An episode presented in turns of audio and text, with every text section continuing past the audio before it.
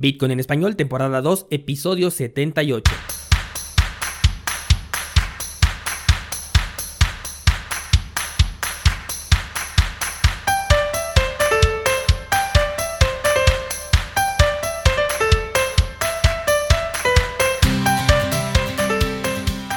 Bienvenido, esto es Bitcoin en español, el podcast donde hablamos de criptomonedas, tecnología, cadenas de bloques y por supuesto de Bitcoin.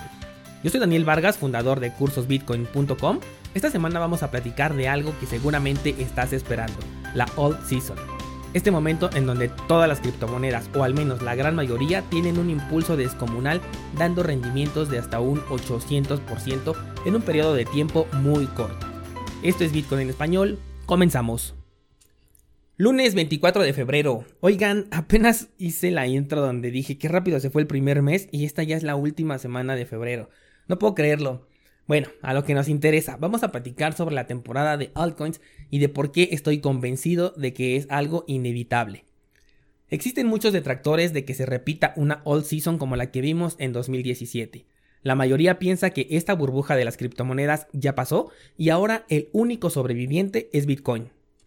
Pero si de por sí hemos visto caídas descomunales en las criptomonedas, algunas que incluso todavía pueden seguir cayendo, y sin embargo hasta el proyecto más basura sigue con una capitalización que lo mantiene vivo.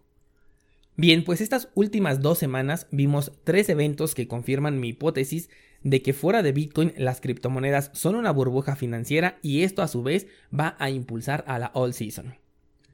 Recordarás que en su momento comparé a esta burbuja de las criptomonedas con la burbuja de las .com. Esto porque en ese entonces todo mundo quería invertir en cuanta página web existiera. No les importaba lo que había detrás de ellas. elotesingranos.com, gatosinbigotes.com y cualquier serie de incoherencias.com. Con la premisa de que si tenía una página web se iba a volver exitosa al mero estilo de los anuncios de GoDaddy, todo mundo invertía en esta burbuja.com. Bueno, pues estamos de nuevo en este punto.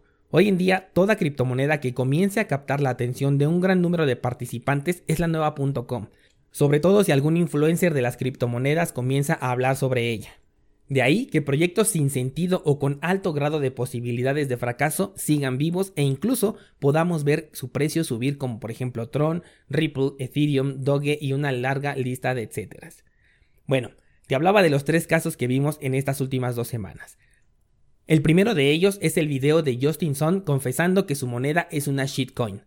Espero que ya hayan podido ver el video, si no es así lo vas a encontrar en el blog de lotterybitcoin.com. Pero si el mismo fundador de una criptomoneda, después de tanto defenderla, tanto anunciar que va a hacer algo y nunca lo hace, y de tanta mercadotecnia confiesa que su moneda no sirve para nada, y a pesar de ello ves un ligero movimiento alcista en el valor de este activo, te da una seguridad de que el mercado de las criptomonedas está dominado por la especulación por encima de la razón. Es decir, no me importa que sea una shitcoin, no me importa que sea centralizada, no me importan las campañas basadas en mentiras del fundador, yo quiero mi moneda basura, así es como lo veo. Y probablemente digan, bueno, pero tú estás igual con Dogecoin, hasta quieres pasar un poco de tu saldo en esa moneda. Ok, es cierto, pero al menos Doge no nos ha mentido en ningún momento. Sabemos que es una shitcoin desde que nació, fue solo una broma y hasta su fundador ya abandonó el proyecto, lo cual además le da un alto grado de descentralización, así que hay de shitcoins a shitcoins. Al final identificaremos al común denominador, pero vamos a ver el segundo caso. IOTA, una de las monedas que quiere cambiar la vida tal y como la conocemos hoy en día a través de la interconexión entre aparatos utilizando el Internet de las Cosas. Un proyecto que también me gusta mucho, aunque la verdad es que mi posición en esta moneda es prácticamente nula.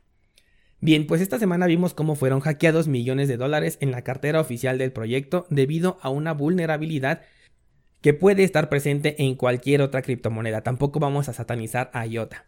Bueno, después de esto, aunque todavía no se libera la cadena y en teoría creo que esto es premeditado, el precio de la criptomoneda no se ha movido a pesar de existir una suma bastante grande de monedas dentro de los exchanges en donde sí puedes ejecutar movimientos de intercambio.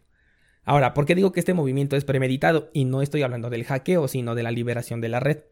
Si alguien se entera de que una criptomoneda fue hackeada o robada, esto regularmente repercute negativamente en su precio, porque la gente no se informa antes de actuar.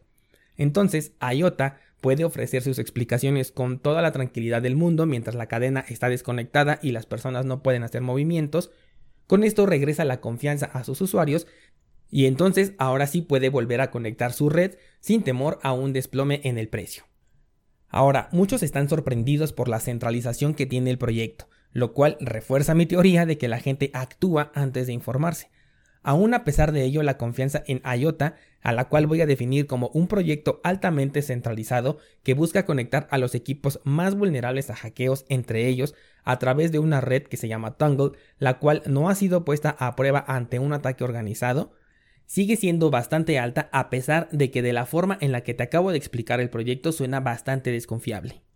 Y no nos confundamos, IOTA tiene un enorme potencial como proyecto, pero a la luz está que se trata de un experimento en una fase de desarrollo muy pero que muy temprana todavía.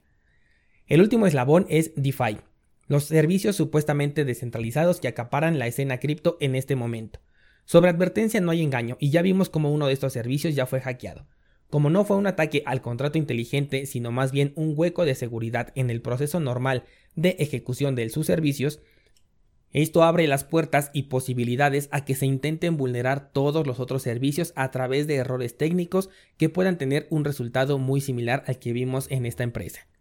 A pesar de estos hackeos, no se sabe que el capital ingresado en estos servicios de finanzas descentralizadas esté saliendo de ellos y buscando lugares más seguros para su resguardo. Tampoco hemos visto ventas de Ethereum, que en teoría debería ser el menos involucrado, pero ya sabemos cómo actúan los movimientos de pánico. Tampoco hemos visto movimientos entonces en esta criptomoneda.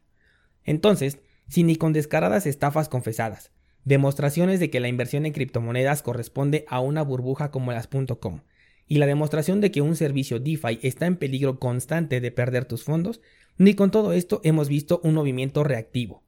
Quiere decir que estamos motivados únicamente por la avaricia, Prefiero arriesgarlo todo pero ganar poquito a ganar poquito sin arriesgarlo todo.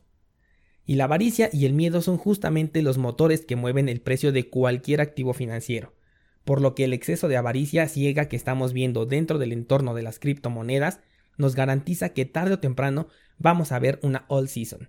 Si tienes criptomonedas, sé paciente porque la paciencia va a ser recompensada.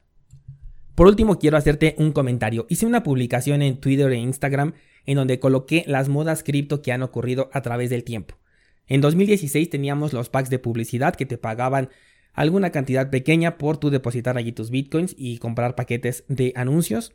En 2017 tuvimos las ICOs y también la pseudo minería en la nube que eran viles estafas. En 2018 vimos los bots de trading. En 2019 comenzó la etapa de las DeFi. Y ahora en 2020 tenemos stablecoins basadas en oro, en el dólar, en el euro, en el yen, en la criptomoneda de Binance tenemos stablecoins de todo tipo. Si te das cuenta, de acuerdo a las modas por las que hemos pasado a través del tiempo, hay un común denominador. Siempre hay alguien que quiere tus bitcoins. Y aquí viene la reflexión, si la demanda por tus bitcoins es tan alta, deberías valorarlos un poco más. Tú tienes algo que todos los demás quieren, están dispuestos a invertir y hacer negocios con tal de conseguir tus bitcoins. Así que valora la posesión que puedes tener por primera vez en tu vida sobre el dinero. Valora esta soberanía, esta capacidad de resguardo sin la necesidad de un intermediario y que además ya representa por sí solo una inversión. No necesitas invertir en ningún otro activo para que tú puedas ver crecer el valor de tus criptomonedas.